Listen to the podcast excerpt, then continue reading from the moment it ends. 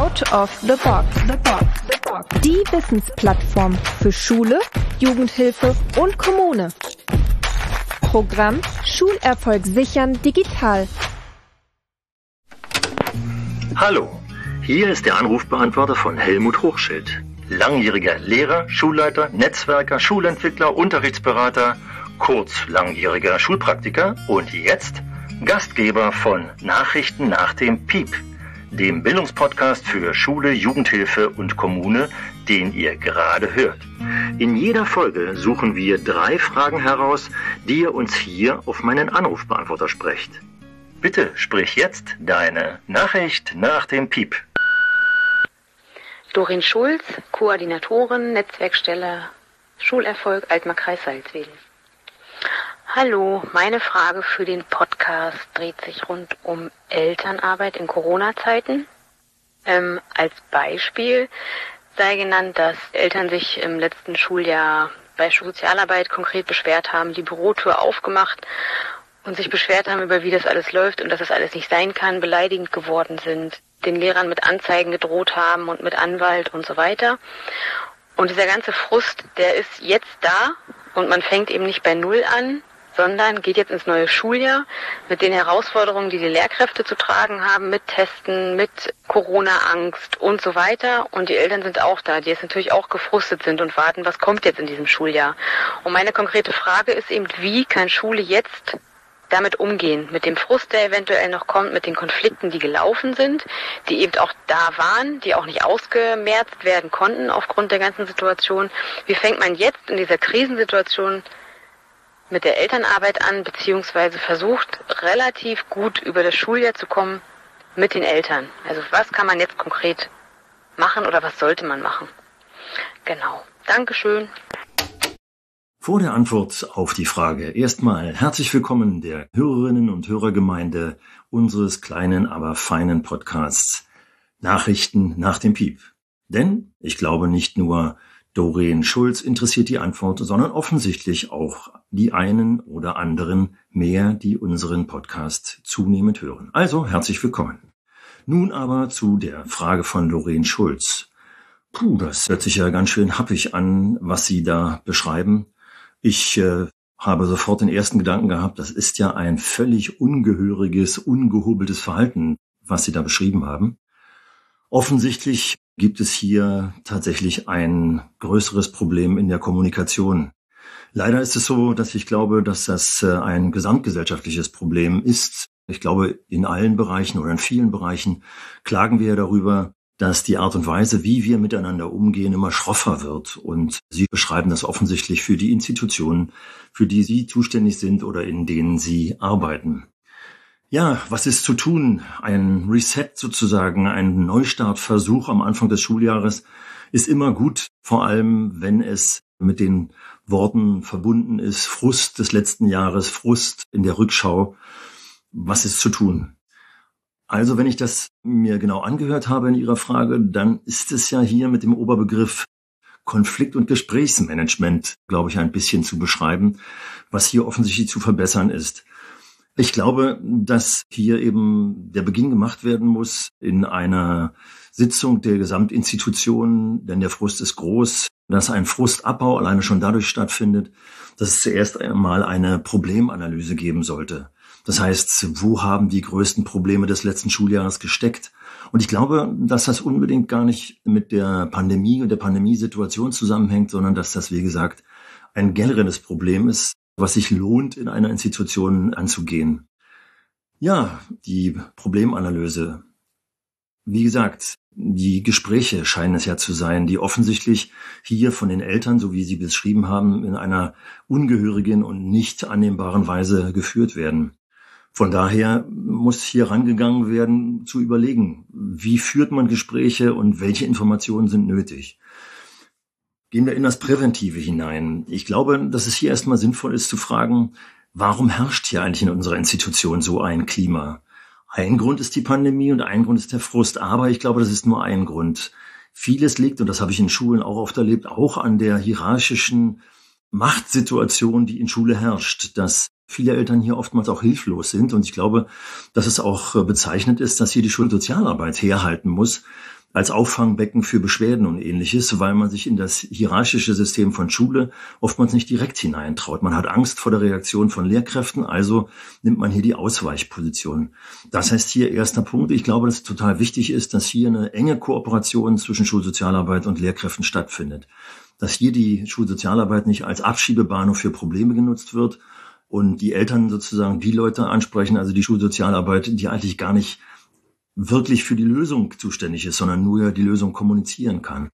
Das heißt also hier eine gute Kooperation zu schaffen zwischen der Schulsozialarbeit und den Lehrkräften und am besten solche Gespräche dann auch wirklich im Dreieck zu führen. Also, dass die Lehrkräfte, um die es geht, die Jugendlichen, die Kinder, um die es geht, die Schulsozialarbeit mehr oder weniger als Vermittler. Denn letztendlich ist die Schulsozialarbeit oftmals ja nicht der Mittelpunkt der Lösung.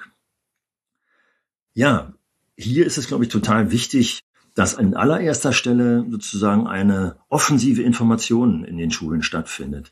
Also dass über das, was sozusagen die häufigsten Grundlagen für Beschwerden sind, hier sich nochmal die zuständigen Gedanken machen. Das ist ja aus meiner Erfahrung oftmals zum Beispiel die Notengebung. Das ist das Organisationsmanagement nun auch nochmal erschwert durch die Pandemie. Und hier ist es ganz wichtig, dass im Vorfeld breit informiert wird, dass die Elternschaft sozusagen gar nicht erst auf die Idee kommt, zu spekulieren, was könnte der Hintergrund sein, sondern dass die Elternschaft tatsächlich optimal informiert ist. Und hier will ich nochmal zurückgreifen auf das, was ich schon auf einige Fragen zur Elternschaft gesagt habe, dass es hier total wichtig ist, dass die Kinder und Jugendlichen mit ins Boot genommen werden. Denn die sind die Ersten, die sozusagen den Anlass der Beschwerden in die Haushalte tragen. Das heißt also, wenn hier eine gute Partizipation der Kinder und Jugendlichen schon stattfindet, dass auch die Kinder und Jugendlichen in den Schulen, in den Institutionen äh, der Jugendfreizeit informiert werden, dann kommt es vielleicht gar nicht so häufig zu Konflikten. Aber wenn es dann zu Konflikten kommt, dann ist es mir nochmal total wichtig, dass wir auch aufpassen, dass wir uns nicht so viel bieten lassen. Diesen Spruch habe ich übernommen, als ich 2008 mit der Justiz in Neukölln zusammengearbeitet habe dort mit Jugendrichtern gesprochen habe und die mir berichtet haben, was sie teilweise in den Jugendprozessen erfahren, wie die Jugendlichen mit ihren Lehrkräften umgehen, das würden sie sich nicht bieten lassen. Das hat damals dazu geführt, dass ich die Jugendrichterinnen und Jugendrichter in die Schulen geholt habe und die gesagt haben, hey, greift doch einfach mal schneller zu den Mitteln der Gesetze, die uns zur Verfügung stehen. Also hier zum Beispiel das Strafrecht. Das, was die beschrieben haben, ist ja eindeutig Bedrohung, Nötigung und Beleidigung. Dafür gibt es Paragraphen im Strafgesetzbuch. Und deswegen sollten wir hier tatsächlich relativ schnell wirklich in die Offensive gehen und klare Grenzen setzen damit hier auch nochmal klar ist, so lassen wir nicht mit uns umgehen. Klare Grenzen, aber auch klare Strukturen. Wichtig ist, wenn die Tür aufgerissen wird, dass hier zur Tür gegangen wird, sage ich jetzt mal ganz praktisch, und gesagt wird, in dieser Atmosphäre und dieser Art und Weise kann ich nicht mit Ihnen sprechen, abgesehen davon, dass ich vielleicht auch gar keine Zeit habe. Wir machen jetzt mal einen Termin aus, wann wir uns dann tatsächlich begegnen. Und äh, dann muss es natürlich auch in einer anderen Atmosphäre sein. Wir müssen hier auch klarer, wenn es zu Übergriffen kommt, dass man hier klarer zum Beispiel auch sagt, äh, hier beende ich das Gespräch. Das hat bei mir tatsächlich einmal dazu geführt, dass ich mir überlegt habe, ich muss das Gespräch in Räumen führen, die ich auch verlassen kann. Bei mir war es tatsächlich ein Gespräch im Schulleiterraum und die Gesprächspartnerin war absolut unflätig, hat sich auch nicht aus dem Raum begeben, als ich das Gespräch abbrechen wollte. Und so hatte ich die Möglichkeit, einfach den Raum zu verlassen, vergeben, weil es mein Raum war, in dem auch ganz wichtige Informationen und Wertsachen lagen. Das heißt, hier geht es schon los, welches Umfeld nutze ich? Jetzt bin ich gleich in das sehr Unflätige gegangen, also in die Extremsituation. Gehe ich lieber in die Normalsituation und sage, wir müssen tatsächlich bei den Gesprächen, die wir führen, eine sinnvolle Ausgangsbasis schaffen. Also Räumlichkeiten, in denen man sich tatsächlich auch ruhig unterhalten kann. Eine Gesprächsstrategie, die oftmals auch beim Positiven beginnt, auch wenn es um Konflikte geht und eine Gesprächsstrategie, die andere Perspektiven mit einbezieht. Also die Multiprofessionalität, die wir in den Institutionen haben, also die Tatsache, dass Schulsozialarbeit in Schulen ist, muss dazu genutzt werden, dass Schulsozialarbeit gemeinsam mit den Lehrkräften auftritt und gemeinsam dann auch oftmals mit den Jugendlichen oder mit den Kindern auftritt. Also ich glaube, das sind so einige Punkte, die hier nochmal klar gemacht haben, dass die Wertschätzung gegenseitig vorhanden sein muss, also auch die Wertschätzung für Schulsozialarbeit aufgebaut werden muss, denn oftmals muss man sagen, wenn man hierarchisch in diesem System denkt, ist der Blick auf die Schulsozialarbeit am unteren Ende der Hierarchie. Dass das nicht sinnvoll ist und nicht der Arbeit der Schulsozialarbeit entspricht, das ist uns allen klar, glaube ich. Aber wir müssen dafür sorgen, dass es auch in der Gesellschaft so angenommen wird. Das heißt also, ein klares Gesprächsmanagement, eine offensive Art und Weise, mit Informationen umzugehen, damit alle auch umfassend informiert sind. Und wenn es zu Konflikten kommt, muss hier eine klare Konfliktlösungsstrategie im Mittelpunkt der Gespräche stehen von Anfang an gut durchdacht, damit es eben nicht dazu kommt, wie Sie beschrieben haben, dass viele Konflikte des letzten Schuljahres auch noch nicht vernünftig bewältigt wurden. Also hier muss es auch dazu führen, dass Konfliktbewältigung tatsächlich auch zu Ende geführt wird. Und dann eben multiprofessionell, also zum Beispiel auch in Notfällen mit Polizei und Justiz. Aber letztendlich ist eigentlich das viel Wichtigere. Ich lebe häufig mit dem Satz, wie man in den Wald hineinruft, so schallt es heraus, dass ich auch als Gesprächspartner, also hier die Schulsozialarbeit oder die Lehrkräfte, schon mal auch wertschätzend auf die Eltern zugehen und sich nicht zu schnell auf eine Ebene lenken lassen, die wir gemeinsam so nicht wollen. Ja, schwierige Situation, aber nur so kann, glaube ich, ein Reset stattfinden, ein Neustart, in dem man sich nochmal tatsächlich Gedanken macht auf der Basis der Problemanalyse und hier versucht auch innerhalb der Institution einen Neustart zu schaffen, um mit der Elternschaft in ein ja, problemorientiertes und gemeinsames Gespräch zu kommen. Ich hoffe, dass das einige Anregungen waren und dass Sie diesen Neustart zumindest einigermaßen in einigen Institutionen hinbekommen und wünsche dabei viel Erfolg. Hallo, Herr Hochschild. Mein Name ist Felix und ich bin Sozialarbeiter an einer Kita in Magdeburg. Kita Sozialarbeit gibt es in Magdeburg seit Anfang 2020 an inzwischen 18 Einrichtungen. Das Aufgabengebiet ist die Arbeit mit den Kindern der Kita und deren Familie und auch mit den pädagogischen Fachkräften der Einrichtung. Wir haben als Team der Kita-Sozialarbeiterinnen und Kita-Sozialarbeiter des Jugendwerks der AWO in Sachsen-Anhalt eine Frage an Sie. Die Situation ist die, Kinder wollen lernen, in Kitas und in Schulen. Und Kinder lernen individuell. Sie brauchen unterschiedliche Wege, unterschiedliche Angebote. Immer mehr und stärker wird der Ruf nach individueller Lernbegleitung. Gleichzeitig gibt es Strukturen in Kitas und Schulen, die für alle gelten. Im Alltag müssen sich scheinbar alle immer wieder an diese Strukturen anpassen. In Kitas sind das zum Beispiel Schlafen, das Essen oder die Angebotsstrukturen. In Schulen ist das der Unterricht, die zeitlichen Abfolgen, das Essen und auch dort die Angebote.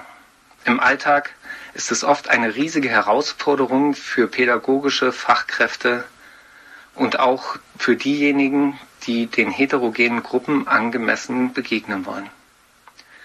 Sie machen im Podcast immer wieder deutlich, es braucht eine pädagogische Haltung, die unterschiedliche Lernwege unterstützt. Die konkrete Umsetzung ist da aber nicht so leicht, wo es Vorgaben gibt, die erledigt werden müssen. Wenn man aber die äußere Strukturen nicht wirklich verändern kann, was kann man denn in Kitas und Schulen tun?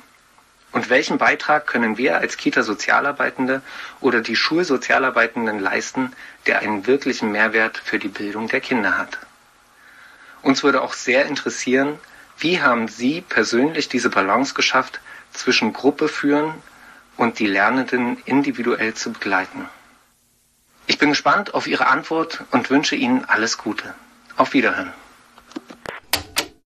Hallo Felix, vielen Dank für die Frage. Ich hoffe, da nur der Vorname genannt wurde, darf ich zum kollegialen Du übergehen. Also nochmal vielen Dank, Felix, für deine Frage. Und äh, das scheint ja wohl die Frage des ganzen Teams gewesen zu sein, wenn ich dich richtig verstanden habe. Also auch schöne Grüße an das gesamte Team. Ich bin gespannt, ob ich den Anspruch, der in dieser Frage steckt, ein wenig erfüllen kann. In der Kürze habe ich deswegen das Wort wenig eingeschoben. Du sagst ja völlig richtig, Kinder wollen lernen und Kinder brauchen individuelle Lernwege. Das ist der Ausgangspunkt, auch der Ausgangspunkt immer wieder meines Denkens und meines Redens. Aber wie bekommt man das zusammen? Das Problem ist, dass wir übrigens gesamtgesellschaftlich, kommt irgendwie fast in jeder Antwort vor, aber es ist ja so, dass wir auf die äh, gesamte Gesellschaft vorbereiten wollen, gesamtgesellschaftlich das Problem haben, dass wir immer wieder an gesellschaftliche Regularien gebunden sind, aber auch unsere Individualität ausleben wollen. Wie kriegen wir das hin? Und ich glaube, dass wir hier das auf zweierlei Weisen am besten angehen können indem wir einerseits mal schauen, was sind denn eigentlich die Prioritäten? Muss ich die Prioritäten tatsächlich so setzen, dass ich die Strukturen immer wieder sehr stark mitdenke und die Individualität dann vielleicht in den Hintergrund äh, dränge? Jedenfalls aus dem Blick der Schule habe ich den Eindruck, dass manchmal diese doch falsche Priorität gesetzt wird. Und der zweite Blick, der nochmal für mich total wichtig ist, und das sage ich auch als Großvater, als Opa Helmut, als ich auf meine Enkel, die inzwischen auch schon vier, acht und elf Jahre alt sind, als sie kleiner waren, auf sie schauen konnte, aber auch manchmal heute noch außerhalb der Institutionen auf sie schauen kann, wie die lernen, ohne dass wir Erwachsene dazwischen pfuschen. Also ich glaube, dass wenn wir die strukturellen Spielräume nutzen und die Kinder des Öfteren einfach mal allein lassen, nicht oftmals den vermeintlich professionellen Druck spüren, wir müssen hier eingreifen. Und es würde als Faulheit gewertet werden, wenn wir am Spielplatz nur am Rande sitzen und die Kinder beobachten. Wenn wir das schaffen, dann glaube ich, ist ein großer Schritt in Richtung Individualität getan. Wir müssen einfach die Kinder öfter lassen, etwas zu tun. Wir müssen ihnen etwas zutrauen. Und ich wähle mal hier ein Beispiel aus der Kita, die meine Kinder durchgemacht haben, die inzwischen ja schon, wie ich letztens schon mal sagte, ja schon erwachsen sind. Da ging es nämlich zum Beispiel um das Thema, das du auch angesprochen hast, Schlafen. Es ist jetzt hier die Frage, ist das tatsächlich der Mittagsschlaf das Bedürfnis der Kinder oder ist es das Bedürfnis, tatsächlich hier den Tag zu strukturieren und auch eine Pause für die Erzieherinnen und Erzieher zu schaffen? Ich vermute, da steckt beides hinter. Tatsächlich wissen wir ja, dass Kinder im Wachstum tatsächlich auch Schlaf brauchen. Aber als Eltern der damaligen Kindergartengruppe haben wir festgestellt, dass wir abends die Schwierigkeiten hatten, unsere Kinder ins Bett zu bekommen, weil sie tatsächlich am Tage geschlafen haben. Und es war ganz toll, dass wir damals ein Gespräch geführt haben mit der Erzieherin und gefragt haben, ob wir hier nicht einen Kompromiss machen können. Und das Interessante ist, dass ich hier zwei Beispiele gleich noch mit festmachen kann. Einerseits hat die Erzieherin gesagt, okay, wenn ihr mir die Rahmenbedingungen schafft, dass ich eine Ruhepause für die Kinder einlegen kann, ohne dass sie unbedingt schlafen und sie zum Schlafen zwingen muss, dann verlange ich von euch, dass ihr mir eine kleine Hütte hier finanziert, in der ich mit den Kindern eine Mittagspause machen kann. Also tatsächlich wurde auf das Bedürfnis der Kinder geguckt und jetzt kommt nochmal die Geschichte mit der Hütte, dass hier tatsächlich die Erzieherin, eine Hammererzieherin, mit den Kindern Holz gekauft hat und diese Hütte gebaut hat. Ich glaube, ich habe diese Geschichte ja schon mal in einem anderen Podcast erzählt. Und beim Bauen konnte ich in der Werkstatt tatsächlich beobachten, wie die Kinder entsprechend ihrer Kompetenzen hier zimmerten, Nägel versuchten einzuschlagen, die Säge versuchten zu bedienen, nur anzuzeichnen an die entsprechenden Werkstücke und, und, und. Jeder hat das getan, was er konnte. Einige Kinder konnten mit der Säge noch nicht vernünftig umgehen. Und äh, die Erzieherin hat hier genau das Richtige getan. Jeder ist nach seiner Kompetenz den Weg gegangen, der zu gehen war. Und ich glaube, das ist das, was im Alltag häufiger gemacht werden sollte, dass man eben nochmal schaut, wie sind hier die strukturellen Möglichkeiten, Spielräume zu finden. Also hier zum Beispiel den Mittagsschlaf. Das ist in der Schule schwieriger, aber ich glaube, dass das in der Kita, und wenn ich das richtig verstanden habe, seid ihr vorwiegend für die Kita zuständig, ist das möglich. Allein die Tatsache, dass es im Sommer für euch bestimmt auch viel besser möglich ist, wenn ihr draußen auf dem Spielplatz oder im Gelände irgendwo seid und die Kinder lasst und dabei beobachtet, welche Bedürfnisse die haben und dann durch kleinere Angebote diese Entwicklung zu strukturieren. Das war jedenfalls auch mein Weg in der Schule.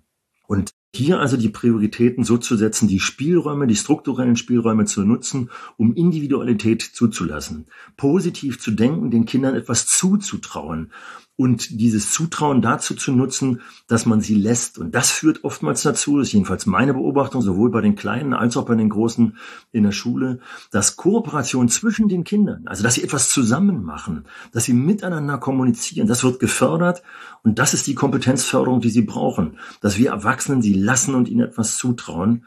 Und das, denke ich, ist das total Wichtige. Jetzt überlege ich, äh, da war doch noch was, ich glaube, ich spule hier mal zurück, was du da gesagt hast. Uns würde auch sehr interessieren, wie haben Sie persönlich diese Balance geschafft zwischen Gruppe führen und die Lernenden individuell zu begleiten? Also hier geht ja die Frage ganz an mich persönlich. Und das ist genau der Punkt, dass ich genau diese Haltung wirklich versucht habe durchzusetzen und dass ich Unterricht zum Beispiel so vorbereitet habe, dass ich Material den Jugendlichen zur Verfügung gestellt habe, dass ihnen tatsächlich auch individuelle Wege ließ. Also gerade das Experimentieren, also einfach nur Material zu geben und mal zu gucken, vielleicht auch noch verschiedene Gruppen zu schaffen, wie die verschiedenen Gruppen mit dem Material verschiedene Wege beschreiten. Das war natürlich der Hammer. Andererseits habe ich natürlich aber auch den Jugendlichen einfach nur zugehört, vor allem dann, wenn sie sich beschwert haben. Wenn ich also vermeintlich wieder irgendetwas falsch gemacht habe, zu viel gegängelt habe. Also ich bin tatsächlich in die Augenhöhe mit den Jugendlichen gegangen und habe ihnen zugehört, was sie brauchen und habe dann überlegt, wie können sie zukunftsrelevant ihre Kompetenzen am besten entwickeln. Was brauchen die Jugendlichen? Was brauchen die Kinder? Das ist die Haltung. Und das ist das, was sie mir am besten gezeigt und mit mir besprochen haben.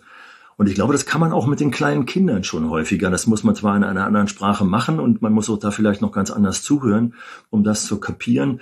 Aber wenn man das tut, dann sind die individuellen Wege, glaube ich, offen. Und man muss sich, glaube ich, einfach nur befreien, dass wenn man da 15 oder 20 Kinder zu sitzen hat, dass sie tatsächlich alle das gleiche Bild malen müssen. Oder ist es nicht möglich, die in drei Gruppen zu teilen und einer malt ein Bild und der andere macht dieses oder jenes kreativ? Also, die Spielräume nutzen, den Kindern etwas zutrauen. Ich hoffe, liebe Gruppe, lieber Felix, ich habe euch da ein paar Anknüpfungspunkte gegeben, mal in ein verändertes Verhalten hineinzugehen. Und vielleicht doch noch der Zusatz, auch hier wieder geht es ja darum, vor allem in der Schule, Schulsozialarbeit auf der einen Seite, Lehrkräfte auf der anderen Seite. Es geht nur gemeinsam. Also Schulsozialarbeit muss hier auch mal in den Unterricht mit rein und umgekehrt müssen die Lehrkräfte auch in den Bereich rein, der ausschließlich von den Schulsozialarbeitern betreut wird, zum Beispiel in den Nachmittagsbereich. Ich vermute, dass das in der Kita vielleicht sogar etwas einfacher ist. Dies in aller Kürze. Ich hoffe, ich habe eine kleine Richtung gewiesen, die ein wenig hilfreich war. Hallo, ich bin Elisa.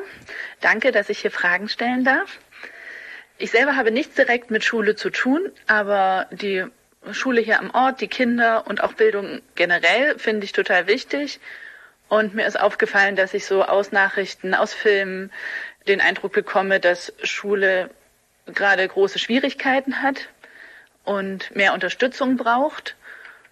Und ähm, dass gerade jetzt nach den letzten anderthalb Jahren auch großer Druck da ist, vieles aufzuholen. Meine Fragen sind also, brauchen Schulen praktische Unterstützung oder ist das eher eine politische Diskussion? Wollen Schulen überhaupt äh, durch Außenstehende unterstützt werden? Wenn ja, kann ich da was tun? Wenn ja, was wäre da hilfreich? Was wird gebraucht? Und wie könnte ich da vorgehen? Hallo Elisa, du bedankst dich, dass du Fragen stellen darfst. Ich bedanke mich, dass du die Frage stellst. Ja, eine sehr umfassende, übergreifende Frage zum Thema Unterstützung. Die erste Frage ist, brauchen Schulen Unterstützung? Ganz kurz, klar, ja. Welche Art von Unterstützung vielleicht ganz kurz ergänzt? Du fragst ja selbst praktische oder politische Unterstützung. Ich glaube, politisch, wenn wir uns gerade jetzt in Zeiten des Wahlkampfes uns anschauen, was die politischen Parteien da so schreiben. Sie wollen alle unterstützen, aber es ist die Frage, ob sie sie richtig unterstützen. Also von daher, die politische Unterstützung geht oftmals an den tatsächlichen Problemen vorbei aus meiner Sicht. Deswegen ist die praktische, und zwar die direkte Unterstützung natürlich die, die wichtig ist große Bereiche wie die Öffnung von Schule, die Vernetzung von Schule und das Angebot von unterschiedlichen Perspektiven für Schule und Unterricht scheint mir da total wichtig zu sein und ein schöner Ansatzpunkt, wie man von außen sozusagen eine Schule ja verbessern könnte oder unterstützen könnte. Eine zweite Frage ist, wollen die Schulen überhaupt Unterstützung? Und eigentlich müsste man nach meiner ersten Antwort sagen, äh, natürlich müssen sie das wollen, denn sie brauchen sie auch unbedingt. Aber oftmals ist die Schule und die dort arbeitenden Menschen sind so auf den Alltag fixiert und so im Tunnelblick, dass sie der Meinung sind, sie können gar keine Unterstützung mehr integrieren und keine gebrauchen, weil sie schon genug zu tun haben. Aber genau dieser Tunnelblick ist es eigentlich, der sie öffnen müsste. Und von daher ist jetzt die Frage, und das ist ja praktisch deine dritte Frage, wie macht man das am besten vor allem? Wie macht man es bei Schulen, die eigentlich sich abschotten und von außen gar nicht beeinflusst werden wollen, weil sie der Meinung sind, sie haben schon innen drin genug zu tun? Ja, da muss man es taktisch klug angehen. Und ich habe mir das mal genauer überlegt und habe mir gedacht, am günstigsten ist es eigentlich, wenn du in deinem privaten Umfeld die du eigentlich nichts mit Schule zu tun hast, aber plötzlich mit dem Thema Schule konfrontiert bist. ist die Frage, mit wem du da sprichst. Sprichst du mit einem Kind oder einer Jugendlichen, die in die Schule gehen? Sprichst du äh, mit Eltern oder einem Pädagogen oder einer Pädagogin? Und da rauszuhören, was ist da eigentlich nötig und was könnte jemand gebrauchen? Wäre eigentlich die niedrigste Schwelle, mit der Person ins Gespräch zu gehen und gemeinsam zu überlegen, wie könnte jetzt deine persönliche Unterstützung für den Menschen, den du dort aus dieser Institution triffst, aussehen?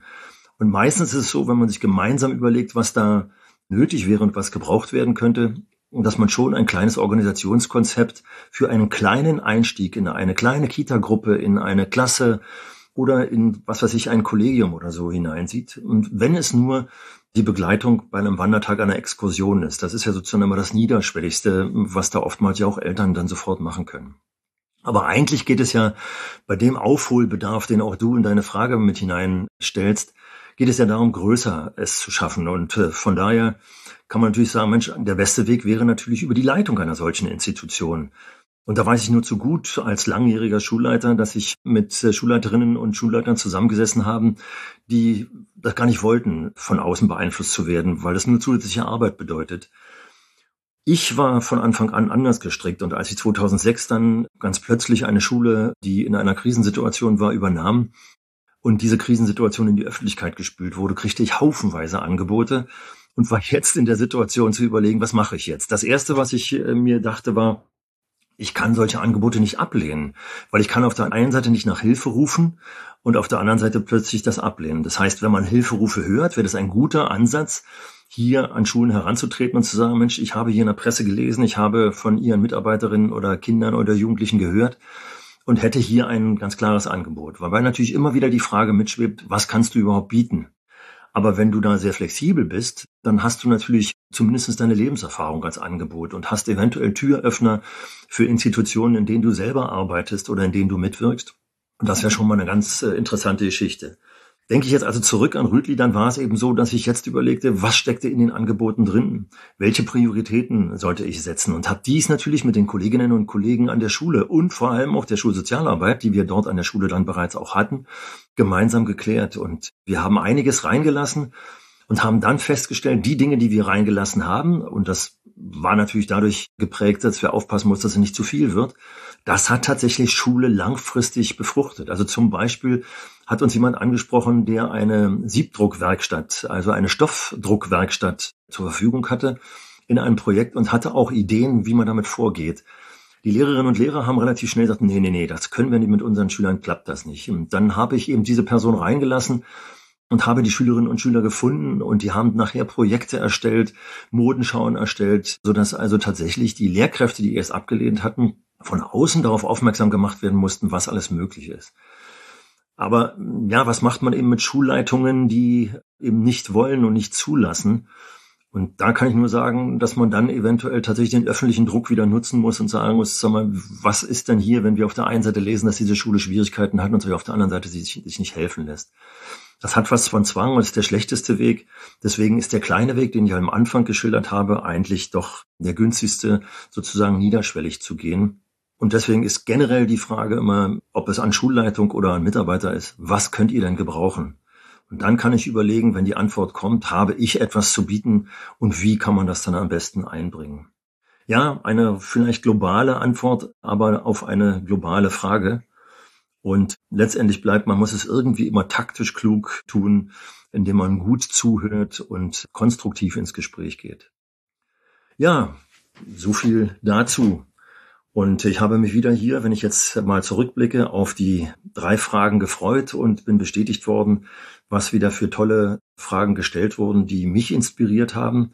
Wobei ich immer wieder sagen muss, ich bin ja nur eine Perspektive, habe zwar viele Erfahrungen, aber bin gespannt, was diese Perspektive bei euch auslöst und bei Ihnen auslöst und würde mich freuen, wenn es Reaktionen gäbe, die auf die E-Mail-Adresse geschickt werden, schulerfolg-sichern at dkjs.de,